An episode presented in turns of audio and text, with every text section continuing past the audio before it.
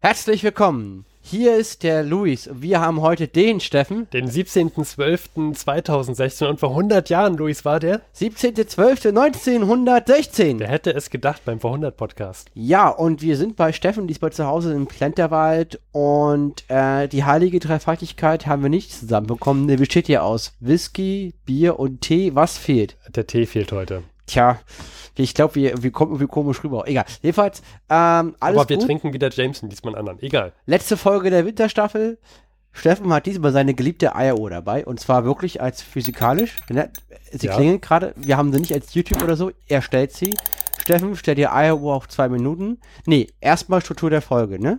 Erstmal Struktur der Folge, bevor ich sie stelle. Genau. Also Struktur der Folge ist, wir, Steffen und Luis, Ja. fangen an, stellen Steffens heißgeliebte Eieruhr auf zwei Minuten und machen die Hausmeisterthemen. Das heißt, wir als Podcaster reden über unsere privaten Themen und weil Podcaster gerne reden, Haben begrenzen wir uns selber auf zwei Minuten über die Eieruhr. Danach reden wir als Steffen und Luis über die Themen von vor 100 Jahren, als Steffen und Luis ist aus heutiger Perspektive und danach kommt der Fluxkompensator und Harald und Klodwig, die so klingen wie wir, aber in der Vergangenheit gelebt haben, können ihre einzigartige Sichtweise aus der Vergangenheit uns präsentieren. Genau. So, und ich stelle jetzt die Eieruhr. Und stelle sie auf circa, nein, nicht circa, exakt zwei Minuten. 120 Sekunden. Ich fange an. Wir haben mehrere große Themen. Letzte Folge der Winterstaffel. Schade.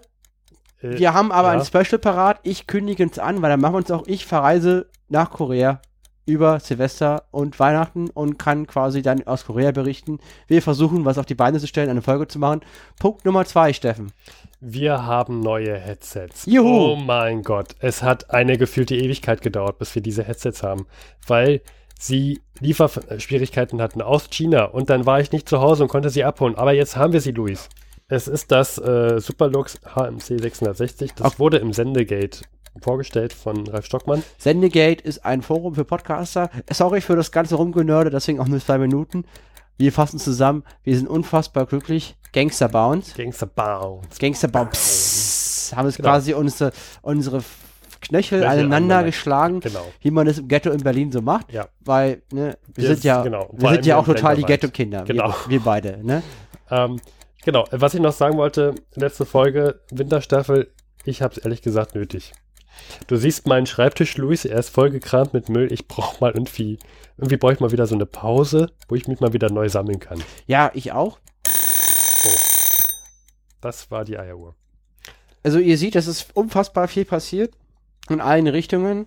Ich würde aber sagen, ähm, übrigens, wir wollten heute die ganze Folge aufnehmen. Wir haben äh, vier Stunden Magic gespielt. Ein tolles Kartenspiel, Naja, drei, zweieinhalb.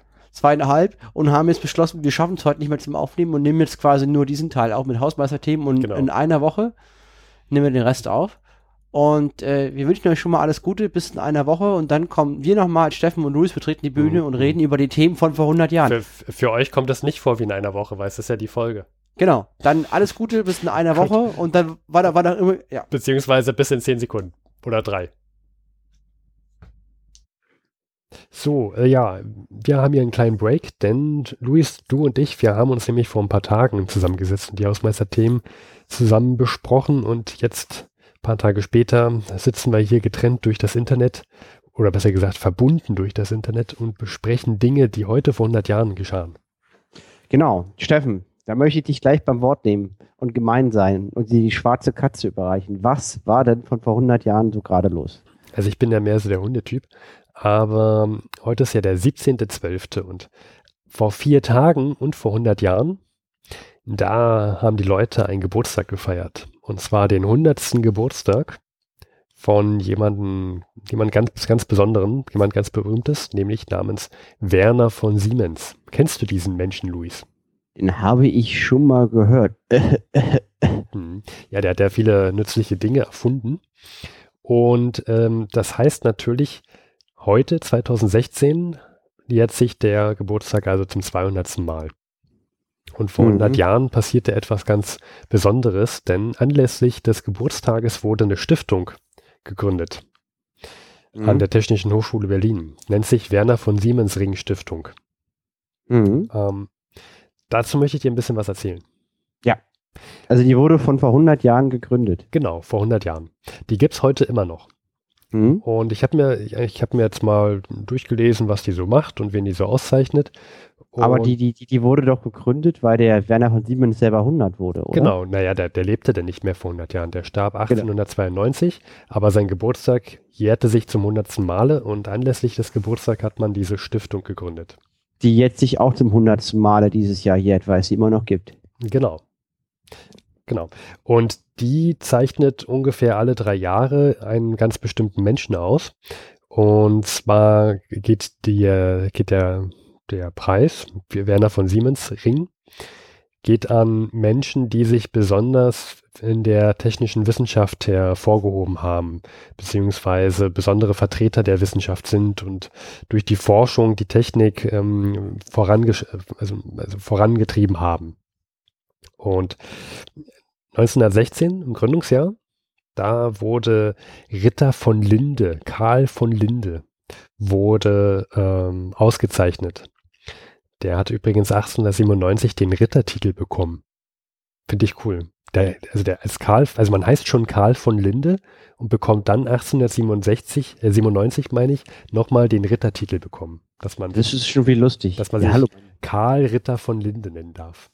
Mein Name ist Herr Ritter von Linde. Genau. Und der wurde ausgezeichnet. Der unter anderem hat der ähm, Bedeutsames in der Kältetechnik entwickelt. Unsere Kühlschränke haben, arbeiten, wenn man so will, immer noch nach diesem Kältetechnik-Prinzip. Also Karl von Linde, wir verdanken ihm den Kühlschrank. Und der wurde 1916 zum ersten Mal ausge, ausgezeichnet mit dem Werner von Siemens Ring. Die haben dann tatsächlich auch so einen Ring bekommen. Das kann man sich so richtig vorstellen. Und da habe ich mir mal so anderes, andere Sachen angeguckt. Ich will jetzt nicht alle Preisträger so anschauen, aber unter anderem ist mir aufgefallen, Luis, du und ich, wir haben für jemand ganz Besonderes eine extra Folge aufgenommen. Ich möchte jetzt gar nicht genau ins Detail gehen, aber es war noch eine, eine private Folge. Und da haben wir etwa, haben wir ein Angebot im Berliner, im, im Berliner Tageblatt gefunden, in der Werbung. Da wurde ein Glühstrumpf angepriesen und wir wussten überhaupt nicht, was es war. Ja, das war ganz lustig. Wir haben dann so gesagt, also, der, der, der Person, die wir gerne haben, könnte man ja Glühstrümpfe schenken. Wir wissen aber nicht, was das ist. Und mhm. jetzt äh, wissen wir, was es ist, richtig? Genau. Naja, ich weiß immer noch nicht so ganz, was es ist, aber 1919, also das war sozusagen der zweite Preisträger, denn nur alle drei Jahre wurde der Preis vergeben, hat ähm, Karl Auer von Welsbach den Preis bekommen. Das ist der Schöpfer von der Marke Osram. Und der hat unter anderem den Glühstrumpf äh, erfunden, entwickelt. Und dann habe ich mal nachgeguckt, da gibt es auf Wikipedia einen Artikel, was ist denn das überhaupt?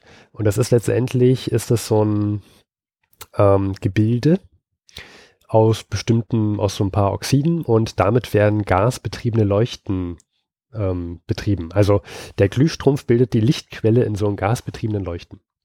Es das ist eine Gaslampe. Machen wir es kurz. Ja, das ist, das ist der Glühstrumpf.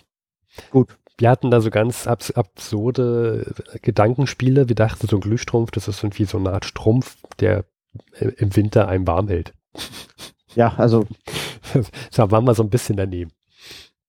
Und dann habe ich mir noch mal einen ausgesucht. Ich wollte nämlich wissen, hm, während der ähm, Zeit der, der, der Nationalsozialisten, der Nazis, muss es ja auch wahrscheinlich diesen Preis gegeben haben. Und da habe ich mir mal geguckt, ob da vielleicht die Politik auch so mit, mit ähm, sich da wieder, äh, ob die auch wiedergespiegelt wurde. Und 1937 wurde der Preis verliehen an Fritz Todd oder Fritz Tod. Tod. Kennst du den? Ja. Hm, Tod heißt er. Okay. Genau, den kenne ich, aber ich habe ihn nicht als positiven Menschen. Genau. Du könntest dann mal nochmal sagen, es war ein deutscher Bauingenieur und SA-Obergruppenführer und 1940 war er auch Reichsminister für Bewaffnung und Munition. Und ich möchte es kurz machen. Der hat die ganze Organisation der Eisenbahn mhm. und Logistik von KZ-Häftlingen in die Konzentrationslager abgewickelt mit seiner Organisation. Genau. Ein sehr unangenehmer Mensch, genau, möchte ich mal erwähnen. Der, der wurde dann auch nochmal ausgezeichnet mit dem, mit dem. Mit Aber bevor er der große Logistiker des Todes wurde. Naja, der wurde 1937 ausgezeichnet. Ja, genau, bevor. Das war ja dann danach mit den ganzen Konzentrationslagern, was immer lustig ist. Man liest immer dann, wenn man ein historisches Buch liest, von der Organisation Tod. Und die haben ja auch quasi den Tod gebracht. Also lustig ist gleich immer sehr, höchst makaber auf seine Art und Weise. Ein sehr unangenehmer Mensch. Hm. Ja, also die Politik hat sich da auch ein bisschen wieder gespiegelt. Äh, für mich sehr wichtig, ich habe ja mal im Konrad-Zuse-Institut gearbeitet. 1964 wurde Konrad Zuse ausge, äh, mhm. ausgezeichnet. Da schließt sich der Kreis. Mhm. Und dann letztes Jahr wurde auch der Preis wieder verliehen. Dieses Jahr nicht, aber letztes Jahr an Martin Herrenknecht. Um, ähm, ganz grob, der macht ganz große Bohrprojekte, verwirklicht der. Also, aber den, den, genau, den, wie heißt der Preis nochmal, Steffen? Das ist der Werner von Siemens, ist die Werner von Siemens Ring Stiftung. Die verleiht einen Preis, dieses Jahr zum hundertsten Mal, richtig? Nein, die gibt es seit 100 Jahren, wird nur alle drei Jahre vergeben in der Regel. Und letztes das Jahr, 2015, wurde sie zum letzten Mal bisher vergeben. Also das zum nächste, 33. Mal dann. Also das nächste Mal dann ähm, in zwei Jahren wieder zum, zum 34. Mal. Ja, ich, ich weiß gerade nicht, ob es 34 Male sind, weil ich habe mir nicht angeguckt, ob da irgendwann zwischendurch mal ausgesetzt wurde, ehrlich gesagt. Aber herzlichen Glückwunsch dieser Stiftung zum 100-jährigen mhm. Bestehen. Und die Stiftung wurde zum 100. Geburtstag vom damaligen toten Werner von Siemens gegründet. Und wir reden im Vor-100-Podcast drüber. Genau. Ja, das fand ich mal ganz interessant dass es die Stiftung immer noch gibt und wer da so ausgezeichnet wurde, die unterschiedlichsten Leute, viele, sehr viele Berühmtheiten sind darunter. Mhm. Fand ich, achso, und ähm, auch, noch, auch noch interessant, der Bundespräsident ist der Schirmherr der Stiftung. Also zurzeit zur Zeit der Herr Gauck. Der Herr Gauck. Hm. Der uns leider nicht mehr zur Verfügung stehen wird. Bin mal gespannt, wer es als oh. nächstes wird. Ich fand Herrn Gauck ganz angenehm. Man muss dazu auch sagen, als Pastor ist es ja auch ziemlich einfach, Bundespräsident zu werden. Man muss quasi nur die Bibel mit der Verfassung austauschen und schon kann man den alten Job einfach weitermachen. Aber ich finde, Gauck, der hat irgendwie was. Der war irgendwie ganz gut. Ich meine, der hat da auch gut reingepasst, ne? Ein bisschen harmlos, passt genau zum Bundespräsidenten. Ja, ich habe da so eine Meinung teils, teils. Aber ich will jetzt nicht über Gauck reden. Was hast Richtig. du denn so rausgefunden heute vor 100 Jahren, Luis? Und zwar, Steffen, interessieren dich dänische Kolonien in der Karibik? Unheimlich. Äh, Danke. Erzähl mir mehr, erzähl mir mehr, Luis. Ich kann, ich, ich, ich springe hier vor Aufregung auf und ab. Okay, dann mache ich es kurz. Also in Dänemark hat so ein paar kleine Inseln in der Karibik als Kolonie ja. und zwar heute nicht mehr, sondern vor 100 Jahren. Wenn man heute hinguckt, wo diese Kolonien früher mal waren, die gehören zu der Gruppe der Jungferninseln. Da gibt's äh, da gab's da, da gab's mal spanische Inseln, britische Inseln. Mhm. Das sind diese berühmten Inseln, in denen man immer so ein paar Piratenfilme hört, wo dann immer so die ganzen Piraten, so Jack Sparrows Vorgänger quasi sich so versteckt haben und Schatzschiffe geraubt haben. Ja. Bei diesen kleinen Inseln hatte auch Dänemark, weil Dän auch Dänemark hatte man Großmachtambitionen, äh, Inseln, ja. Mhm. So. Ähm, Christoph Kolumbus hat die entdeckt. Aber wir wollten es ja eher kurz machen.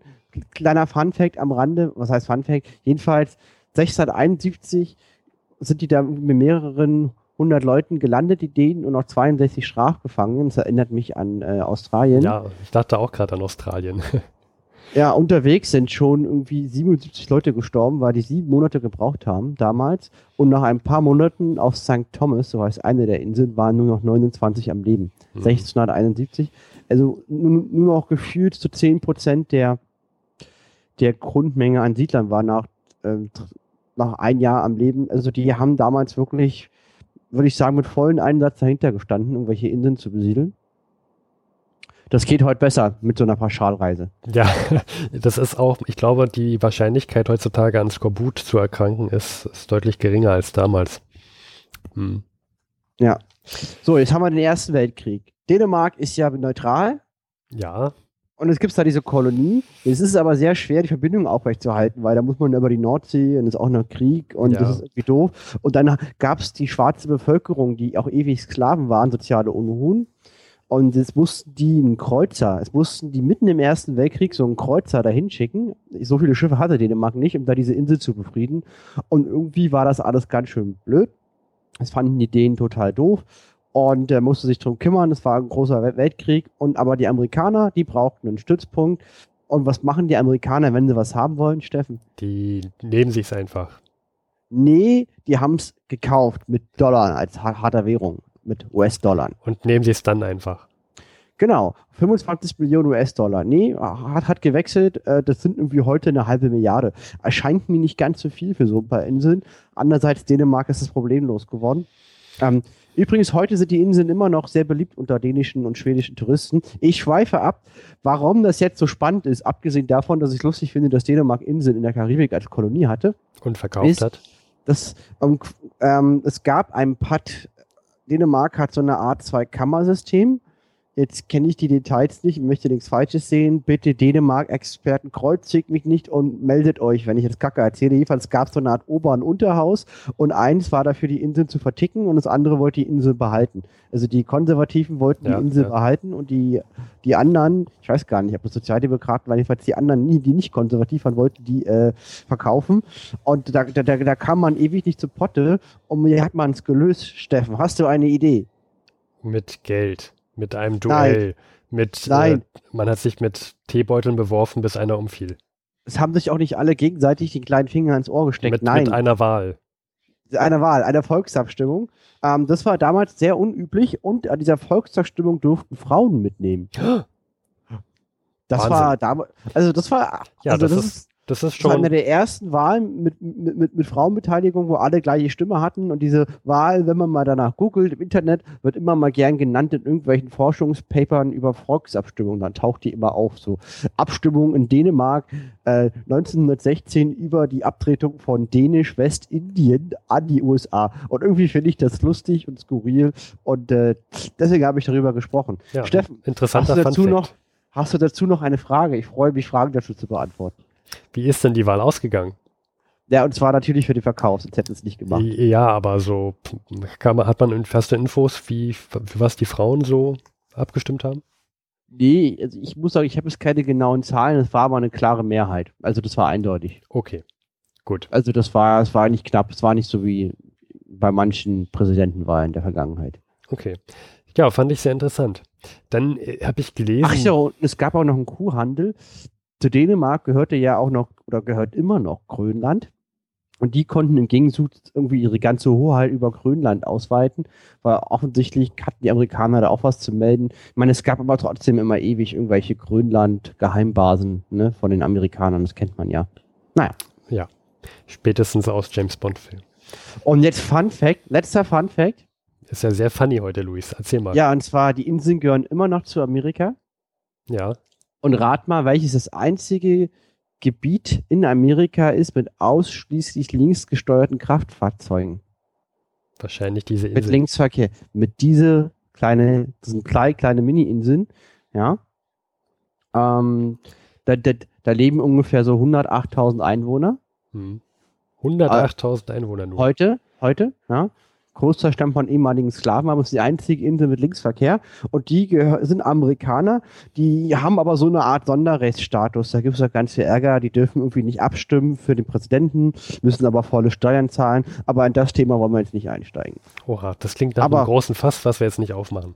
Richtig, amerikanische Jungferninseln sind gleich neben den britischen Jungferninseln, soll man super gut Urlaub machen können. Gehörte früher zu Dänemark, da gibt es auch noch so ein dänisches Vor, was man da äh, besichtigen kann ich hätte, ich hätte echt Bock, dabei hinzufahren, spontan. Ähm, mhm. Ja. Ich versuche mein Bestes. Wir hatten ja auch mal Idee, nach Verdun zu fahren. Ähm, apropos Verdun, Luis, das war jetzt eine goldene Brücke. Ich habe gehört, dass da an, bei Verdun an der Mars ist da irgendwas zu Ende gegangen. Ja, und zwar. Das war jetzt eine Überleitung jetzt. Äh, ja, und zwar die Franzosen marschieren, die Deutschen gehen zurück. Und damit ist alles, was die Deutschen seit Anfang des Jahres, also wir haben ja gesagt, das Thema, diese, diese Stadt mit V, die wir nicht aussprechen können, mhm. ihr könnt es auch, glaube ich, nicht mehr hören, es begann am 21. Februar und die sind da immer noch sich am Köpfe einschlagen. Und ähm, ja, was ist passiert? Es gab eine französische Offensive geführt von Philippe Pétain, den Gandalf von Frankreich, genau. der gesagt hat, ihr kommt hier nicht vorbei, der quasi die Deutschen, die zuerst angegriffen haben, aufgehalten hat. Und jetzt machen die Franzosen eine Gegenoffensive und haben alle Gebiete wieder eingenommen, die die Deutschen mal eroberten hatten seit Februar. Sprich, es ist einfach so, wie es vorher auch war, ja, am Aber Ende des Jahres aber mit und vielen Verlusten. Deutsche Verluste rund 335.000 und französische 360.000. Dann fassen wir zusammen. Folgendes, es hat gar nichts gebracht. Und diese makabere Ausblutingstaktik von, von Falkenhayn, den Vorgänger von Erich Ludendorff an der Spitze des deutschen Heeres, dass man quasi sagt, die machen da jetzt die Mega-Schlacht, weil da müssen die Franzosen kämpfen, weil das ist ja, Verdun ist irgendwie heilig und da müssen die sich stellen. Das heißt, wir greifen die stärkste Stelle der, der Front an, wo eh keiner mit einem Angriff rechnet und dann machen wir eine Riesenschlacht und weil wir so viel besser sind als die anderen, verlieren die ja so viel mehr als wir und geben eher auf. Und das ist jetzt die Idee, diesen Krieg zu gewinnen, scheint wenn man sich die Zahlen anguckt, nicht zu funktionieren. Nope. Gut. Steffen, hast du noch eine Frage dazu? Nee, ich bin das Thema Verdun auch satt. Wir, müssen, wir machen es aber natürlich so lange, wie es halt dauert. Wir sind ja der Echtzeit-Podcast. Wir sind der Echtzeit 100 Podcast. Steffen, ja. hast du noch was äh, über Theobald von Bethmann-Hollweg, unseren Lieblingsreichskanzler, zu sagen? Es gab einfach, seitdem wir diesen Podcast machen, immer nur den gleichen. Wir mögen ihn auch nicht. Ähm, das Thema, was du ansprichst, ist wahrscheinlich, dass der SPD-Parteivorstand diesem Herrn Bethmann-Hollweg etwas überreicht hat, und zwar eine unterschriebene Resolution von circa 8, nee, 900.000 Personen. Ich runde mal stark auf.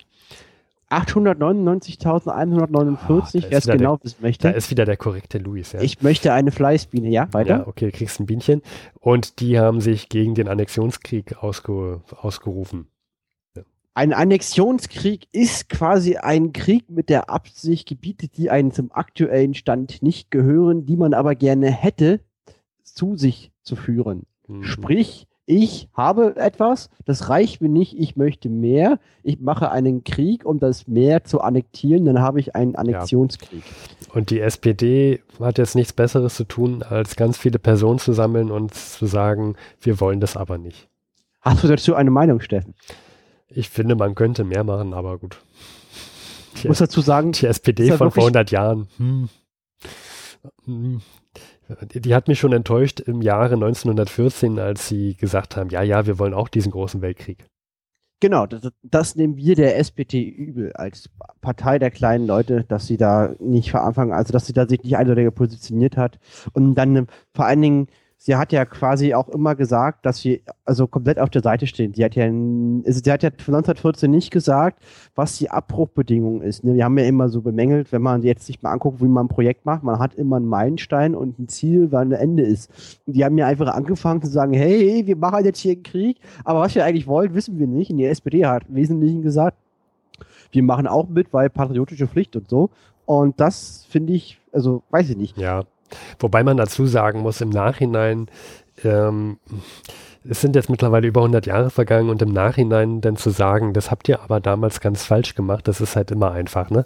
Im Nachhinein ist immer alles klar wie Kloßbrühe, aber wenn du die anderen, die haben den gleichen Fehler gemacht, die anderen waren noch viel schlimmer. Was, weißt du, die SPD ist für mich wie so ein Essen, was man gerne isst. Also ich finde, Sozialdemokratie ist das, was ein Land gut macht, was alle Menschen am meisten glücklich macht. Man kann nie alle glücklich machen, aber ich finde, Sozialdemokratie von der Idee ist das, ja, mit einem starken Sozialstaat, was eine Gesellschaft braucht und was die richtige Form für mich ist. Nur die SPD, die wir haben, macht immer nicht das, was für mich Sozialdemokratie ist. Und das war, ist wieder so ein Beispiel. Und man ist quasi mit, mit dem, was man eigentlich gut finden möchte, wenn es nicht das ist, was es eigentlich sein sollte aus seiner Sicht, unzufriedener, als wenn zum Beispiel irgendwelche komischen Nationalisten, wo man sowieso weiß, die sind scheiße, wenn die sich als scheiße herausstellen, ist ja quasi die Erwartungshaltung nicht. Äh ja. Aber jetzt, jetzt kommen wir langsam äh, auf Themengebiete von heute, von null Jahren. Das ist wohl wahr. Ähm, aber das war damals auch nicht anders. Also ich finde es, also ich bin da von der SPD, die da, die, die waren auch damals schon total mit dem, mit der KPD, also mit denen, die noch weiter links sind, total in zweit. Und es ist einfach sehr frustrierend, dass die Linke da sich nicht einigt und einfach nur Käse fabriziert. Weil, wie gesagt, ich persönlich kann mich mit denen halt identifizieren, wenn sie das machen, was sie aus meiner Sicht, was Programm steht der Partei machen würden. Aber wir lassen das Thema, oder? Oder Steffen, nee, möchtest du noch was ergänzen? Nee, ich möchte mich nicht zur aktuellen Politik äußern. Ähm, ist ja ähm, richtig. Meinungen bitte an äh, info.vorhundert.de. Und die, alle, die sich mit Dänemarks politischen System auskennen, bitte nicht schlagen ja, äh, ähm, Kritik bitte an luis.vorhundert.de. Genau, also ich meine das von vor 100 Jahren in Dänemark. So. Genau. Äh, ich, wir haben noch eine Meldung, Luis. Hast du zufällig deinen Katalog bei dir griffparat? Äh, soll ich kurz aufstehen und den holen? Der liegt auf meinem Couchtisch. Tu es bitte. Derweilen, derweilen äh, informiere ich die Hörer, warum wir den jetzt rausholen. Denn wir haben noch eine Meldung gefunden wir suchen ja immer nach Gründen, warum wir jetzt diesen Katalog, den Louis sich da geholt hat von 1912, warum wir den auf, öffnen können und neue Dinge vorlesen können. Denn wir haben eine neue Meldung gefunden. Und zwar Zündhölzer treten im Deutsch, also für Zündhölzer in Deutschland treten Höchstpreise in Kraft. Man müsste jetzt heute vor 100 Jahren für zwei Schachteln mit je 60 Hölzern neun Pfennig höchstens zahlen. Luis, bist ja. du wieder da? Ich bin wieder da.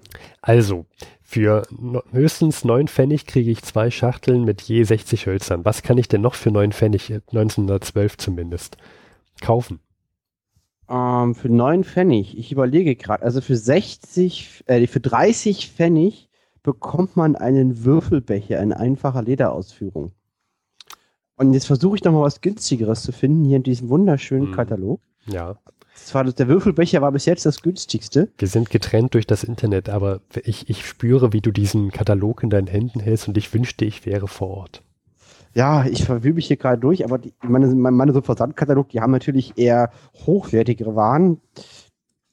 Ich glaube, mit Schallschlitten, also ja.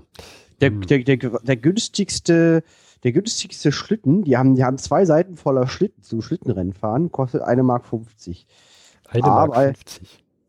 Ähm, ja, 9 Pfennig ist mindestens, äh, finde ich gar nicht mal so viel. Das geht, man muss man auch irgendwie haben. Aber echt, die Spielkarte ist bis jetzt das günstigste. Warte mal, ich, bei den Fahrrädern waren noch irgendwelche Ersatzteile. ähm, also so weit geht es jetzt schon, dass wir zu den Fahr Fahrrädern wechseln müssen mit, Ersatz, mit Ersatzteilen, um zu gucken, was günstiger ist als zwei Schachteln mit je 60 Zündhölzern. Ist das schwer? Also ich, ich biete Luftpumpenschlauch. Für? Äh, 15 Pfennig. Na gut.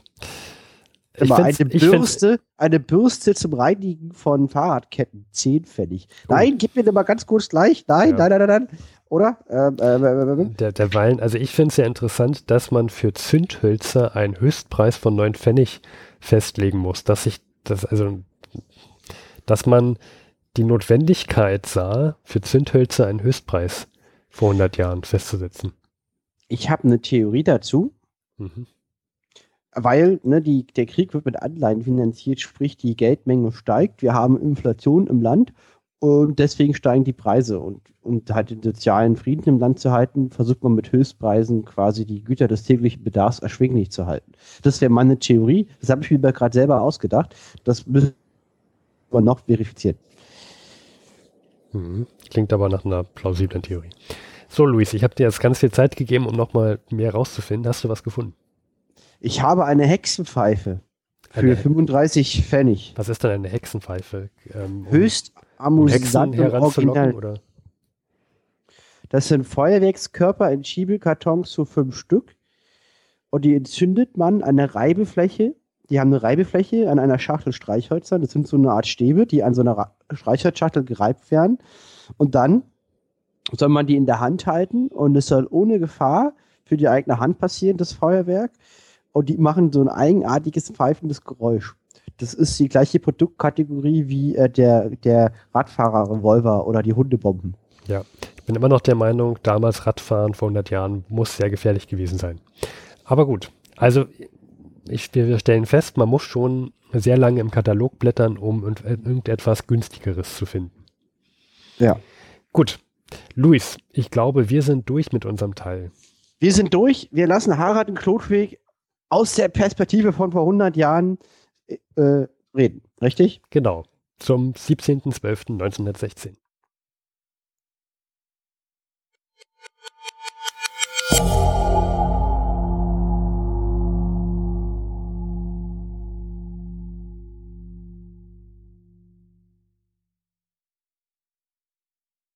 Mein lieber Harald, ich habe hier eine interessante Meldung aus dem Berliner Tageblatt.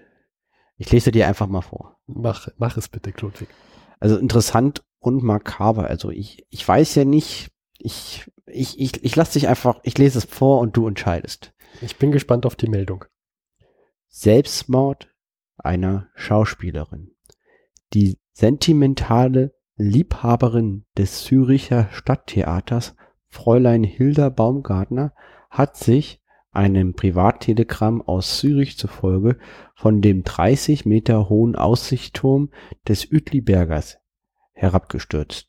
Die Künstlerin, die Tochter eines Bankdirektors in Stuttgart, war erst 19 Jahre alt. Hm. Interessante Wortwahl für so eine Todesanzeige. Zitat, die sentimentale Liebhaberin des Züricher Stadttheaters. Ja. Vor allen Dingen Tochter eines Bankdirektors. Warum ist das relevant? Wahrscheinlich Warum? hat der das bezahlt. Ich meine, dass sie, sie hat Selbstmord begangen, da ist die These, sie wäre sentimental sicherlich nicht. Aber ich meine, woher wollen die das wissen? Und also ich, ich Es ist, du bist doch selber im Zeitungsgewerbe, Klodwig. Ich auch. Wir wissen doch, wie sowas geht. Jemand bezahlt das und dann schreibst du das. also ich hätte das ganz anders formuliert, so nach dem Motto, junges Leben, viel zu früh, allseits beliebt, viel zu früh, Flamme erloschen und so. Aber das hört man ständig und liest man ständig. Dir ist jetzt diese Anzeige aufgefallen und du hast sie jetzt gelesen, du hast sie mir vorgelesen und jetzt bleibt sie dir so in Erinnerung. Ich hätte noch eine, willst du die hören? Gerne. Ein schwerer Grubenunfall hat sich in der gestrigen Nacht einen Telegramm aus Dortmund zufolge auf der Zeche Öspel in Kleef durch Einsturz von Mauerwerk im Brandschacht Borussia ereignet. Sechs Bergleute wurden tot, drei verletzt aus den Trümmern gezogen. Mhm. Ja, diese Bergunglücke, die passieren viel zu häufig. 17.12. Mhm. Ausgabe, Berliner Tagesblatt. Ja. Ich habe ich hab vorhin schon die Zeitung durchblättert. Ich habe mich ja auf die Werbungen äh, konzentriert. Da habe ich ein Bild von einer sehr schönen Frau gesehen, gelehnt auf einem Sofa ähm, von Warner Korsetz GmbH. Die sind da in Berlin in der Leipziger Straße. Und dort kann man Einlagen kaufen, die rost- und bruchfrei sind. Ähm, ich fand es sehr interessant, dass man mit Einlagen, die rost- und bruchfrei sind, werben muss bei Korsetz. Mhm. Und da stand Preise von 8 bis 100 Mark. Ich frage mich, wie sehr sich die Qualität unterscheidet in einer Spanne von 8 bis 100 Mark. Ich meine, vermute für- erheblich. Ja, ich meine, da, dafür, für 100 Mark kriegt man noch kein ganzes Fahrrad, würde ich sagen. Aber von einem, Na, ein, ein, ist schon ein ganzes Stück näher. das, also vor dem Krieg hat auch das günstigste Fahrrad 35 Reichsmark ge- gekostet. Und äh, Ja gut, das günstigste Fahrrad, Klodwig, ich kaufe mir doch nicht das günstigste Fahrrad. ja, wir haben ja auch die Kriegsinflation. Also für die, für das Geld wird man wohl kein Fahrrad mehr bekommen. Ja. Aber die große Meldung ist ja die Woche. Du wirst es doch gehört haben. Puka ist es gefallen. Bukarest. Ja. Ja, ich habe gar nicht so richtig mitbekommen, die Deutschen haben das jetzt eingenommen. Ja, Rumänien ist ja erst seit einigen Wochen auf der Seite der Alliierten. Ja, Im ja, großem Weltkrieg. Oder eigentlich müsste man jetzt vermuten, eine Nation mehr aus Seiten der Alliierten. Front, die bis jetzt auch äh, keine Verbände hat, der Mittelmächte, diese zu schützen, weil warum auch, war ja, war ja Frieden. Äh, Vorteil für die Alliierten, Problem für die Mittelmächte. Mhm. Und die mussten ganz schnell aus dem Nix eine Armee schaffen. Der ehemalige Oberbefehlshaber von Falkenhayn, der Frau Ver- Verdun, am Scheitern ist. Die Schlacht tobt ja noch, aber sieht jetzt nicht sehr gut aus für die Mittelmächte. Der wurde nach Rumänien ausgelagert, hat mit zusammengewürfelten Verbünden aus Österreich, Ungarn und Deutschland eine Offensive gestartet und Bulgarien, anderer Verbündete der, der Mittelmächte. Und die haben Erfolge erzielt, konnten die rumänischen Truppen flankieren, obwohl sie auch von russischen Truppen unterstützt wurden. Eine Flanke durchbrechen und haben Bukarest eingenommen. Damit ist Rumänien gefallen. Bukarest liegt ja sehr zentral. Ja, das ist Wahnsinn, wie schnell das anscheinend doch in, in diesem großen Weltkrieg noch geht. Ich dachte immer, man hört im Westen immer diesen Stellungskrieg und im Osten geht es immer hin und her. Wir haben seit Februar Verdun. Eine Schlacht, die tut immer noch und kein Mensch weiß noch nicht zu Ende ist, aber die haben Rumänien innerhalb von wenigen Wochen eingenommen. Ja. Also es passiert doch was. Da ist jetzt auch die Frage, was hat das für Auswirkungen? Also Rumänien ist ein reiches Land, die haben sehr viel Landwirtschaft, produzieren sehr viel Lebensmittel. Rumänien hat Öl, sehr wichtig, und einen Haufen kriegssüchtige Rohstoffe. Also jetzt obwohl Rumänien auf Seiten der Alliierten in den Krieg eingetreten ist, profitieren die Mittelmächte ganz stark. Ist auch ein Propagandaerfolg, mhm. ganz klar. Und ähm, was auch was auch witzig ist, also der Feldzug wurde, war der Oberkommandeur war von Falkenhayn, der ehemalige Oberbefehlshaber ja. des deutschen Heeres. Ja, ja. Und jetzt kriegt natürlich jemand, wenn man so in Rumänien einnimmt, kriegt man ja einen schönen Orden. Also kriegt Falkenhayn jetzt einen Orden? Nein. Wieso nicht? Wer kriegt denn dann den Orden? Hindenburg. Hindenburg. Natürlich. Der, ach so, war, der war, vor, war der vorher da? Nein. Nein. Der ist quasi sein Nachfolger als Oberbefehlshaber des deutschen Heeres. Und wie das immer ist, ein Erfolg hat viele Väter. Und jetzt ist er der, der den Orden kriegt. Ah ja, das wurde dann nach oben durchgereicht zu Hindenburg. Musst du dir vorstellen, stell dir mal vor, ich, du wirst jetzt entlassen und ich nehme deinen deinen Job ein als ähm, Zeitungsreporter und du wirst strafversetzt an die Kassiererin, an die Abteilung für Kaninchenzucht. Beim Kaninchenzüchten findest du auf der Straße einen seltenen Bernsteinschmuck und gibst den ab. Und für dieses Abgeben, weil du so ehrlich warst, gibst einen Preis, den krieg aber ich, weil ja quasi wegen mir du strafversetzt wurdest. Mhm. Ich würde dir wahrscheinlich nachts in einer dunklen Gasse auflauern. Da würdest du dich doch aufreuen. Mhm. Also da wird schon mit harten Mandagen gekämpft. Ja. Apropos, wo du sagst Propaganda. Ich habe gehört, dass aufgrund der Einnahme Bukarest vorletzten Donnerstag die Kinder im Deutschen Reich schulfrei bekommen haben. Ja, das ist, ja. finde ich, eine interessante Maßnahme zur Motivation. Also dieser Erfolg wird jedem Schulkind in Erinnerung bleiben. Das denke ich auch. Und ähm, ja, aber auch zu Recht, das ist ein Erfolg für die Mittelmächte. Also das ist, kann man, das ist, kann auch keiner leugnen und für die Alliierten ein Schlag ins Gesicht, weil die haben ja doch sehr hart um Rumänien gebuhlt und haben sie auch erfolgreich gebuhlt und jetzt ist Rumänien weg und jetzt hat Deutschland quasi die Ressourcen und Österreich-Ungarn dieses riesigen Landes zur Verfügung. Und ja, das ist schon nicht schlecht. Ähm, ja. Ja, sage mal, ich äh, habe gerade so ein, eine trockene Kehle. Wollen, wollen wir vielleicht noch etwas trinken? Ja, lass uns, lass uns rausgehen. Gut, und lass, äh, uns, lass uns noch zu dem, zum, zum Heinz in die Kneipe gehen. Ja, wir, ich würde sagen, für heute haben wir erstmal genug.